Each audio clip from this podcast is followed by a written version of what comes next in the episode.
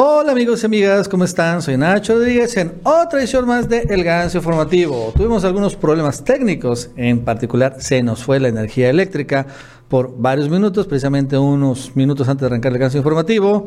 Y bueno, pues ya Mauricio ya venía, en fin, ya se regresó.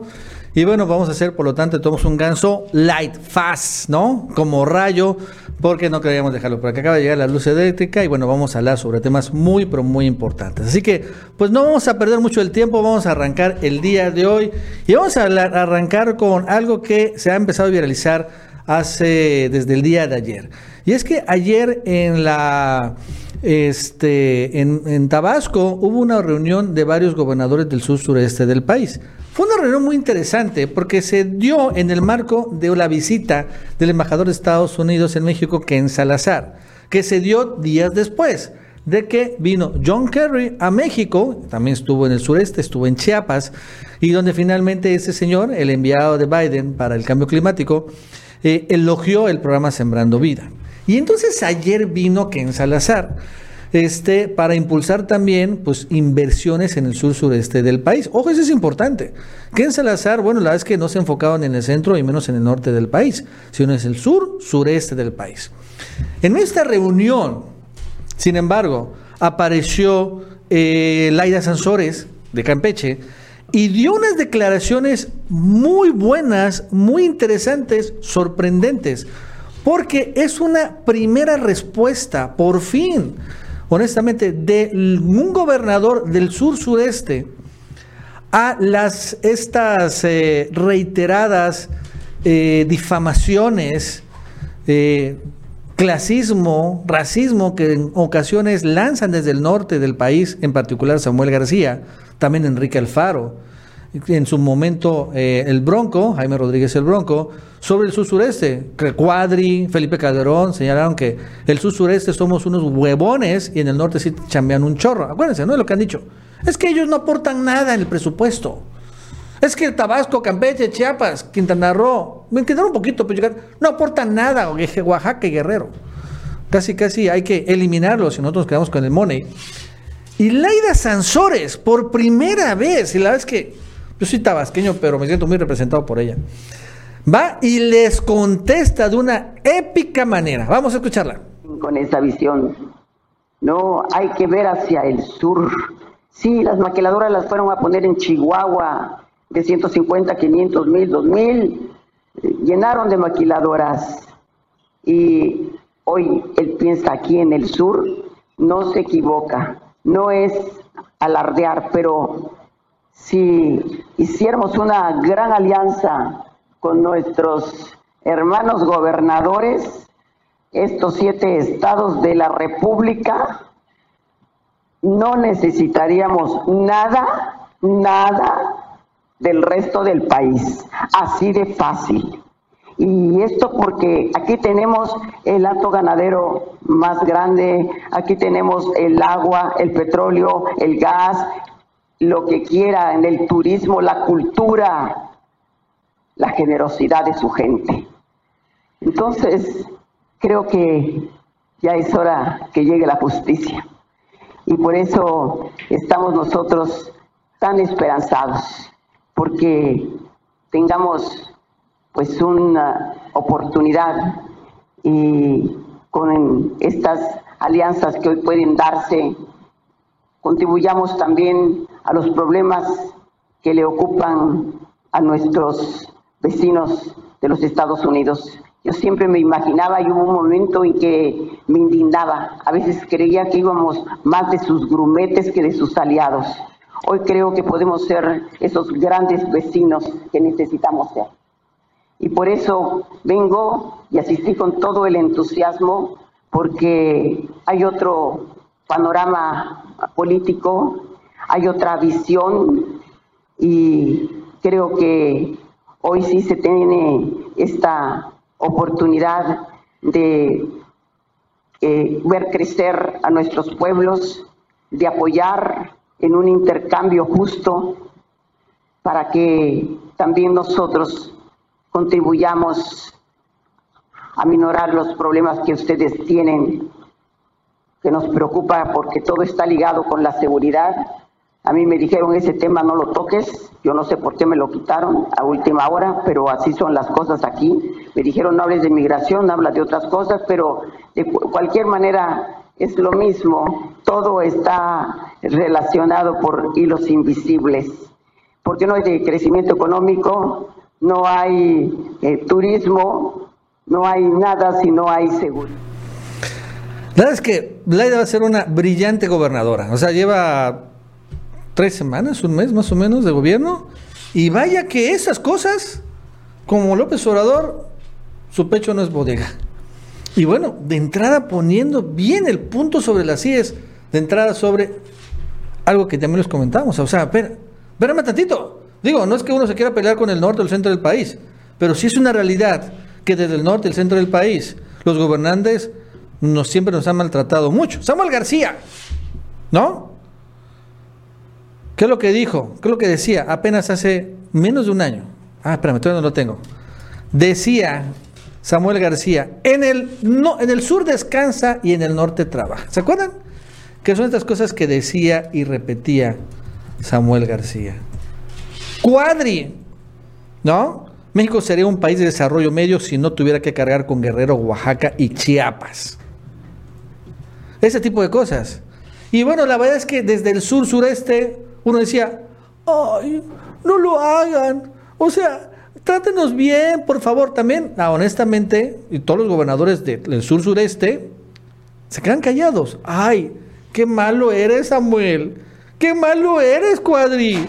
¿No? O sea, no, pero, pero nosotros no somos así.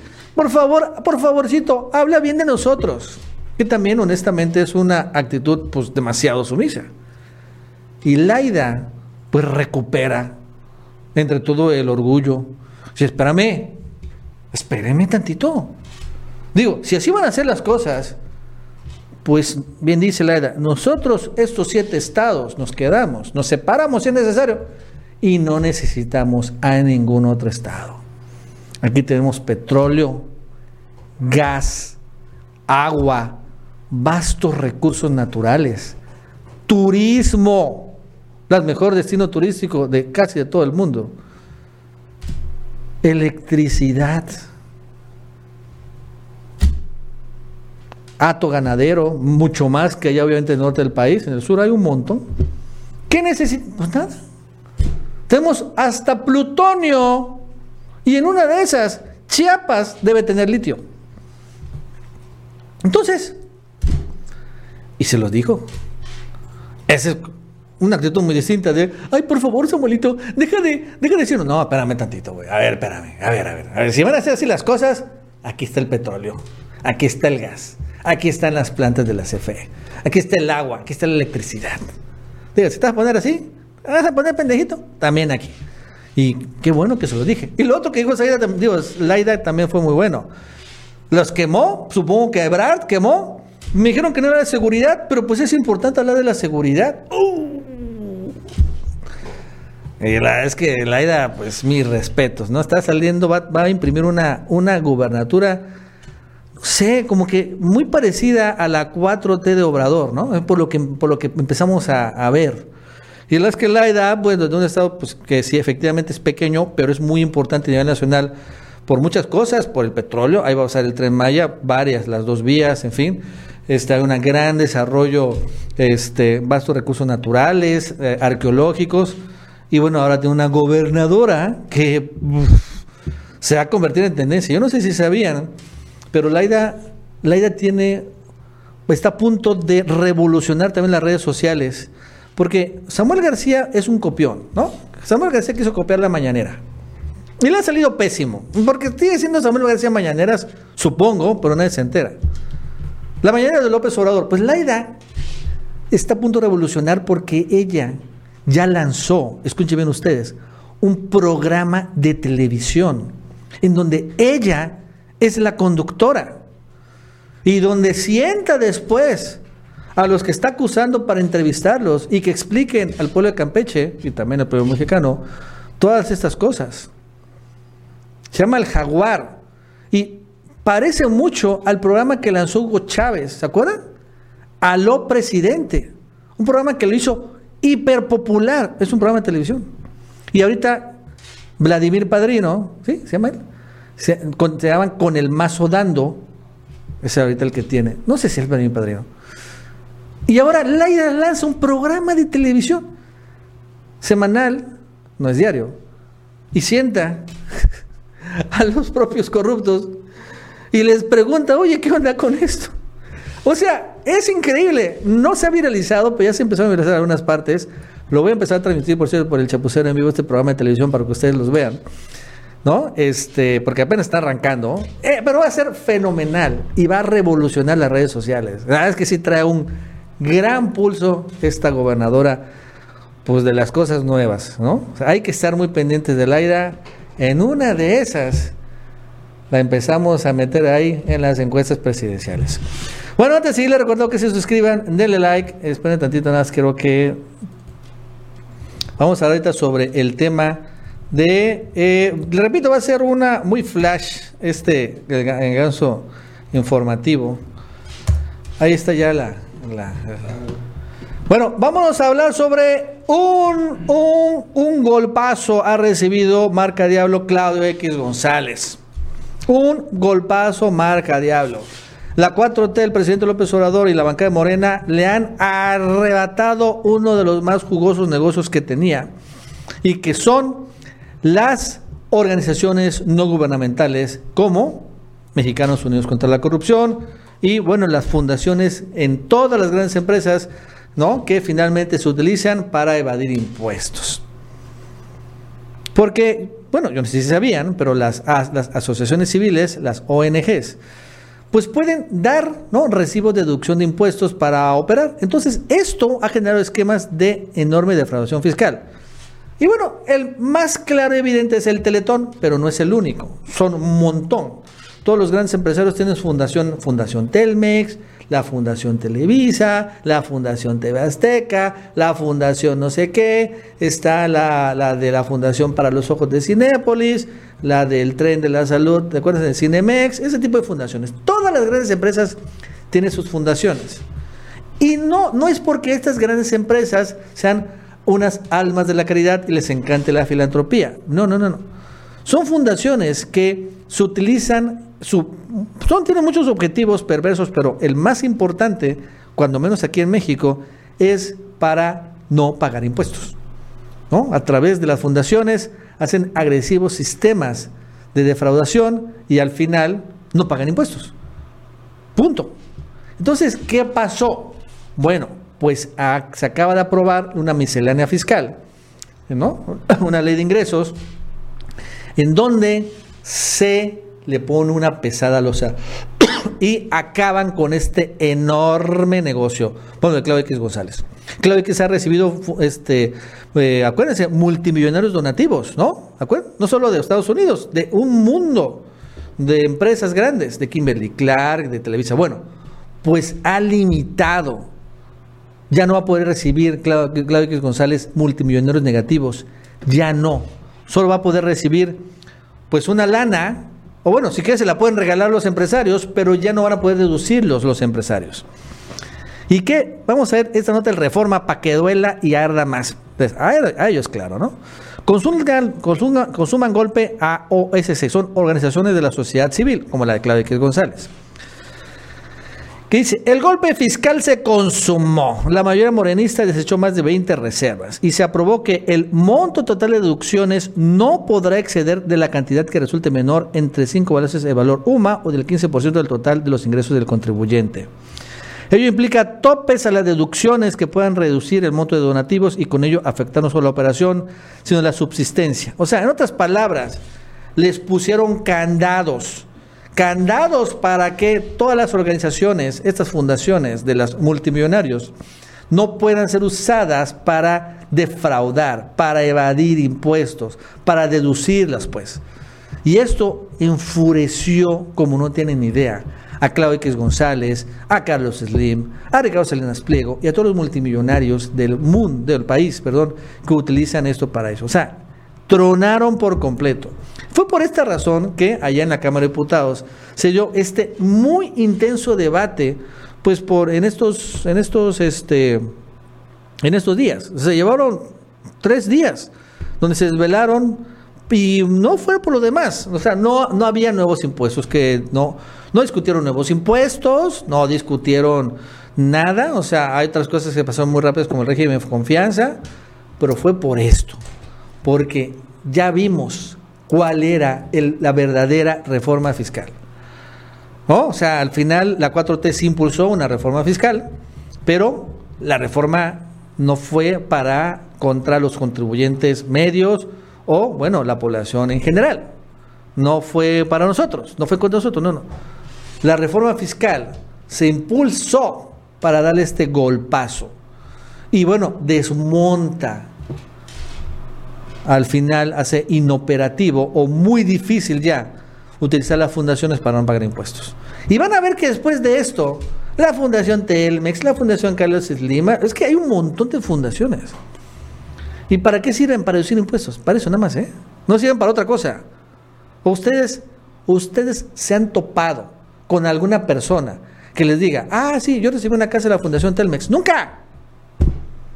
Son fraude. O sea, digo, para ponerlo en una perspectiva muy, muy fácil, ¿no? Muy, muy baratona, lo que hizo Juan Pablo Zurita, Juan Pazurita, ¿se acuerdan?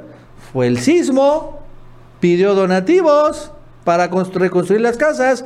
¿Y qué pasó con el dinero? Se lo quedó. Pero no, no, solo hizo Juan Pazuriza, lo hizo Telmex. Pidió dinero. ¿Qué hacen con el dinero que le donan? Usan tu dinero para deducir. O sea, es como ir al Oxxo. Por eso siempre me dicen, ¿qué onda? ¿Quiere donar 50 centavos a la fundación? Nada, nada, de, el dinero.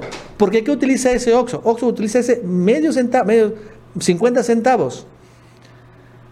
Dice que es suyo, se lo, se lo dona a su propia fundación, a la Fundación FEMSA o Fundación Coca-Cola, y entonces deduce ese impuesto.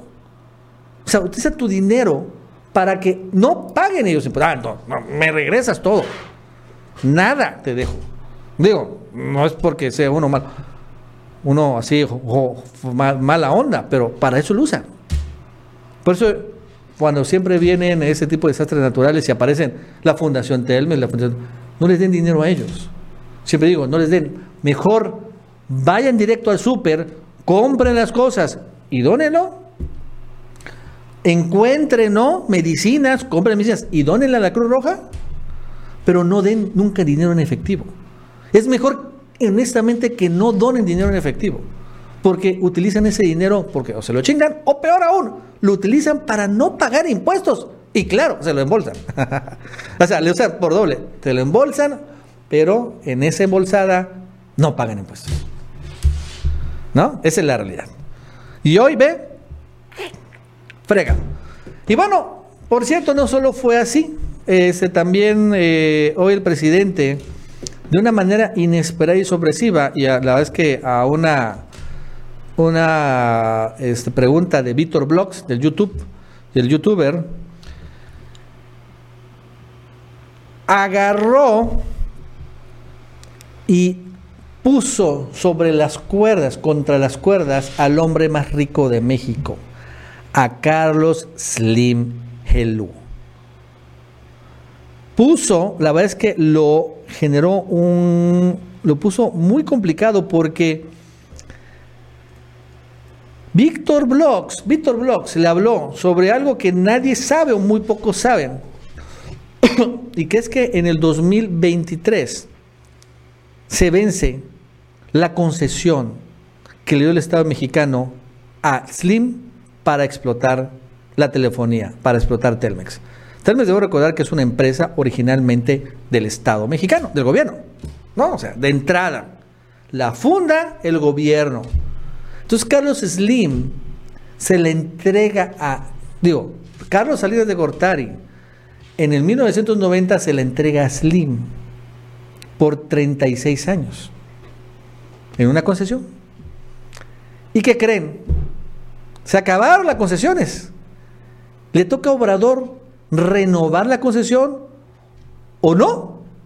Y si ya no se renueva la concesión, la empresa Telmex regresa al gobierno mexicano, bueno, al Estado mexicano. Eso significa que de repente Telmex podría pasar en los próximos años a ser parte de nuevo del gobierno. Pues, sí, por increíble que parezca. Yo le pregunté a un Obrador, ¿qué onda? ¿Vas a renovar o no la concesión? Lo natural o lo fácil hubiera sido, sí, la voy a renovar. Mejor no me meto en Honduras y quedo bien con Carlos Slim. Pero Obrador, Obrador no es un político natural ni ordinario y esto fue lo que respondió.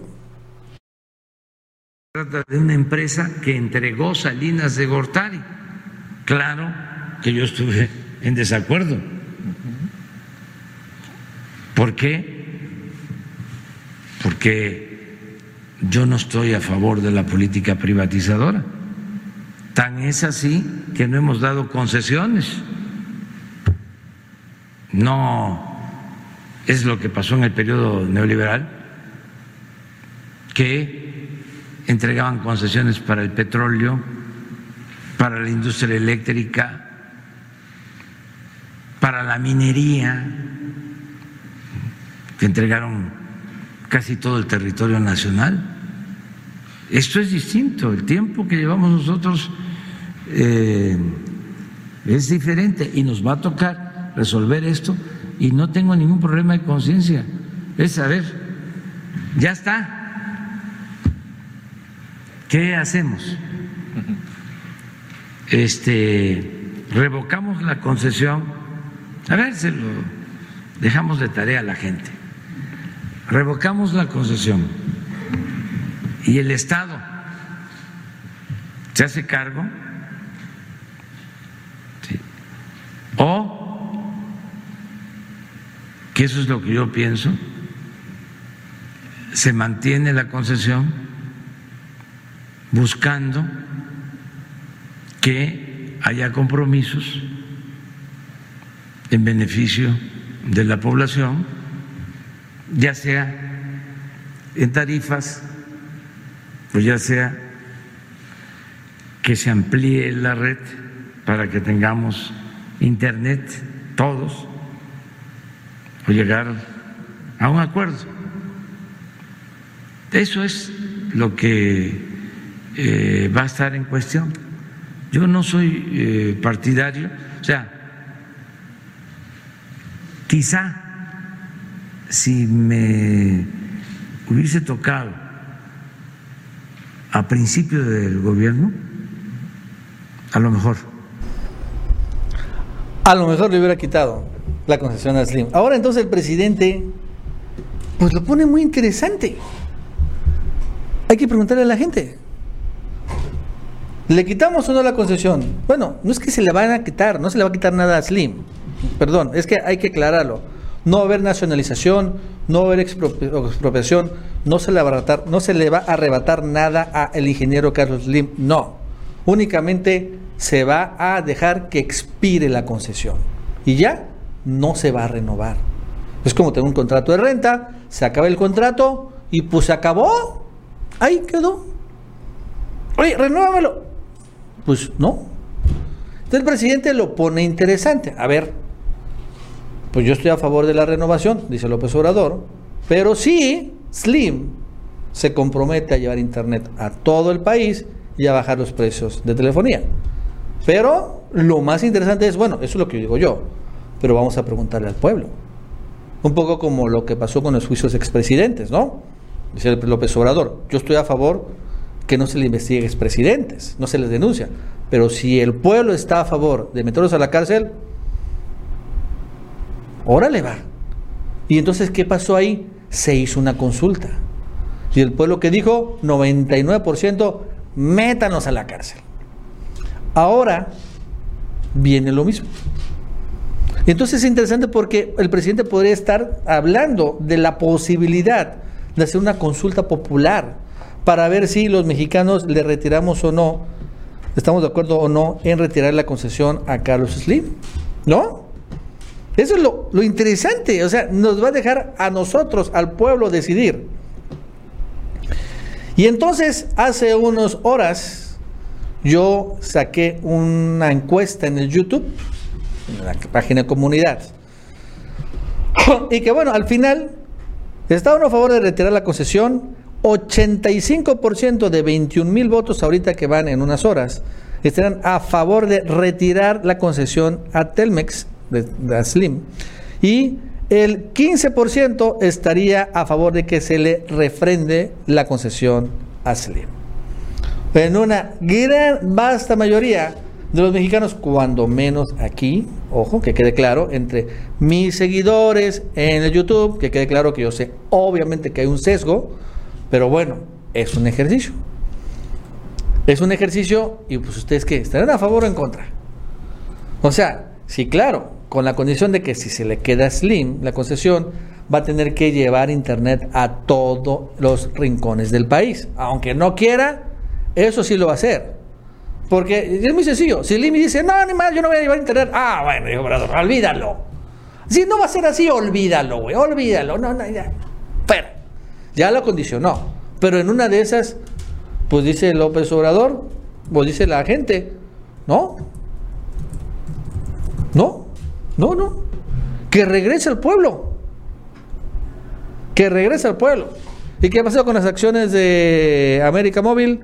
Pues se han caído, se han desplomado, obviamente. Incluso aquí hubo una baja bastante fuerte y medio se recuperó, pero bueno, ahí está, se han desplomado. Este es, esta, bache, es el anuncio de López Obrador, precisamente por renovar la concesión. Imagínense que Telmex regrese al pueblo. Eso nadie lo vio venir. Bueno, antes sí le recordamos que se suscriban, denle like y bueno, rápidamente, repito, va a ser un ganso muy rápido. Este, fíjense que también se desató una polémica el día de hoy, ha empezado a caminar. Porque el presidente habló sobre la UNAM. Sobre la UNAM y señalando de que este, esta universidad, que, bueno, la, la, la, lo que uno pensaría que la UNAM es una, es un, una universidad de izquierda, en realidad ya se ha vuelto bastante fifí, que ya se volvió individualista, ya se volvió neoliberal, ya se volvió aspiracionista. Y no creo que hable de los alumnos o de los docentes, sino en particular de los directivos y claro, sus ex rectores. O sea, la UNAM se volvió algo que pues está en contra incluso de su propio espíritu. Vamos a escuchar a López. Este fue mucho tiempo de atraso, de saqueo, además de eh, manipulación, muchísimo tiempo. Eh, afectaron dos generaciones. Eh, en las universidades públicas, hasta la UNAM, eh, se volvió individualista, defensora de estos proyectos neoliberales. Perdió eh, su esencia de formación de cuadros, de profesionales para servir al pueblo. Eh, Es, ya no hay los economistas de antes, los sociólogos, los politólogos, los abogados, ya no hay derecho constitucional, ya el derecho agrario es historia. Y es interesante porque sí rompe, o sea, ¿qué pasó con la UNAM? Bueno, la UNAM, por lo pronto, el presidente está muy molesto con la UNAM, porque a pesar de que ya están en semáforo verde en la Ciudad de México, no han regresado a clases presenciales, por increíble que parezca. Es una universidad de más de 100 mil alumnos y bueno, al final ya llevan más de dos, casi dos años sin regresar a la universidad, mientras, por ejemplo, niños chiquitos, pequeños de preescolar, ya tienen rato que van y no hay problemas de brotes. Pero UNAM no. Este, y además sus rectores. El actual rector Enrique Graue es el que está ahorita protegiendo a estos famosos científicos, entre comillas, porque no son científicos, sino son burócratas, entre ellos el exdirector del CIDE, uno de los principales responsables, el exdirector del CONACID, de un enorme saqueo ahí. Enrique Graue lo está protegiendo. O sea, la UNAM ya no solo es, olvídense que sea un semillero de neoliberales, es un refugio de corruptos, de ladrones y de pillos, de entrada. Ese señor, el exdirector del CONACID, está en la Junta de Gobierno de la UNAM, por increíble que parezca. Enrique Graue también como rector se la jugó con un candidato a la presidencia. No sé si se acuerdan quién es. ¿Quién fue? Fue MIT. O sea, el ex rector de la UNAM utilizó a los docentes la plantilla laboral y todos para impulsar a MIT. A MIT. O sea, alguien que viene del ITAM, supuestamente el ITAM y la UNAM deben ser las, las distintas monedas, ¿no? O sea, las distintas caras de la moneda, y lo acabó apoyando. ¿Y se acuerdan quién fue el anterior rector de la UNAM? ¿Se acuerdan cómo se llama? José Narro, que después de la pose fue secretario de salud de Peña Nieto y hoy es un personaje que habla de esta, del, del tema del COVID de una manera tan ligera y tan horrible, artera, que hasta da miedo. Entonces, la verdad es que esa es la crítica que hace López Obrador a la UNAM. Y bueno, no a todos sus docentes o su estudiantado, pero sí a algunos, porque uno pensaría, es que la UNAM es donde, no sé, antes, ah, es que donde ahí está el comunismo. Pues no. La UNAM eso ya tiene mucho tiempo que dejó de ser eso. Ya se volvió una universidad pues medio fifí, donde, repite el presidente, pues ya los valores del individualismo se meten y bueno, al final hasta se juegan con neoliberales, como este, págame el eh, neoliberales como el como MIT, hazme el favor, MIT. Ya, la verdad es que sí es un extremo eso, pero bueno. Y bueno, para terminar rápidamente, fíjense que hay una nota sorprendente, interesante, que el día de ayer, este, bueno, pues hablando de, igual hay una respuesta sobre Carlos Slim, hoy Claudia Sheinbaum, digo, es que el presidente es muy bueno, anuncia un acuerdo reparatorio de Grupo Carso ya firmado de que van a construir la línea 12. Bueno, la parte que se cayó. Esto es importante. Pues ya vemos que están respondiendo. Vamos a verlo. Son eh, dos convenios eh, con la Fiscalía General de Justicia, donde, eh, por un lado, hay consideraciones de caso respecto al peritaje de la Fiscalía, pero aún así se comprometen en términos del acuerdo bueno, se escucha bastante viciado, pero bueno, señala eh, Claudia Sheinbaum que se firmaron dos acuerdos entre Slim y la Fiscalía de la Ciudad de México. Y se compromete el Grupo Carso a asumir los gastos de reconstrucción de la línea 12 y aportar un monto adicional de apoyo a las víctimas del tramo colapsado. O sea que van a construir y le van a una lana a las víctimas pues no le fue mal, digo, o sea, no es que le fue mal, no, no digo a las víctimas, sino en esta negociación que pues al final el Grupo Carso está respondiendo. Y rápidamente para terminar, fíjense lo que pasó el día de ayer aquí en Tabasco, se revela que Marcelo Ebrard recibió una llamada telefónica de Elon Musk durante la pandemia. ¡Órale! ¿No? De uno de los hombres más ricos del mundo, el segundo, pues está entre él y Jeff Bezos. Y es que dice, el, reveló que sostuvo una llamada telefónica con Elon Musk, quien le pidió reabrir las plantas automotrices debido a que se estaba paralizando la producción en Estados Unidos. Elon Musk ¿no? le vio a eh, Ebrard una lista que aparecían 127 plantas automotrices en todo México, lo que significa, dijo, el alto grado de unión económica entre ambos países. Señaló Ebrard, un día me habló Elon Musk de Tesla y me dijo, oye, ustedes tienen cerradas plantas en México que paralizan toda la producción que tenemos. Le dije, ah, ok, mándame la lista. Yo pensé que serían algunas plantas, pero fueron 127 que hacen diferentes cosas, desde Puebla, Chihuahua y muchos otros. Entonces, tanto él como nuestros sectores tenemos claro que el grado de integración que hemos alcanzado y que tenemos que hacer en el futuro para que sea menos vulnerable la economía de estos dos países. O sea, es interesante, ¿no? De entrada, como, bueno, él puse este ejemplo, de Elon Musk, preocupado por la armadora de de los coches, aunque a mí no me gusta, es que Elon Musk pues, se haya tomado así como que el, el hecho de ser el patrón de Marcelo Ebrard. Oye, güey, abre las plantas en medio de la pandemia. Espérame tantito. espérame tantito. ¿no? Pero bueno, ese Elon Musk, debemos recordar que fue el que también, de una manera insólita, eh, hasta presumió el golpe de Estado en Bolivia para ir por el litio que estaba ahí en Bolivia.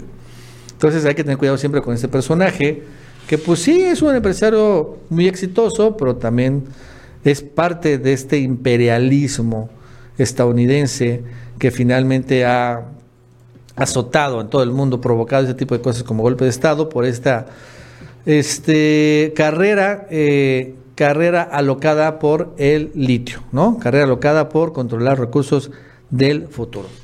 Bueno amigos, eso es todo, muchas gracias por esta ganso light, ganso rápido, pero bueno, lo sacamos, yo pensé que no iba a haber reforma, digo, no, no había programa, pero sí, sí hubo programa.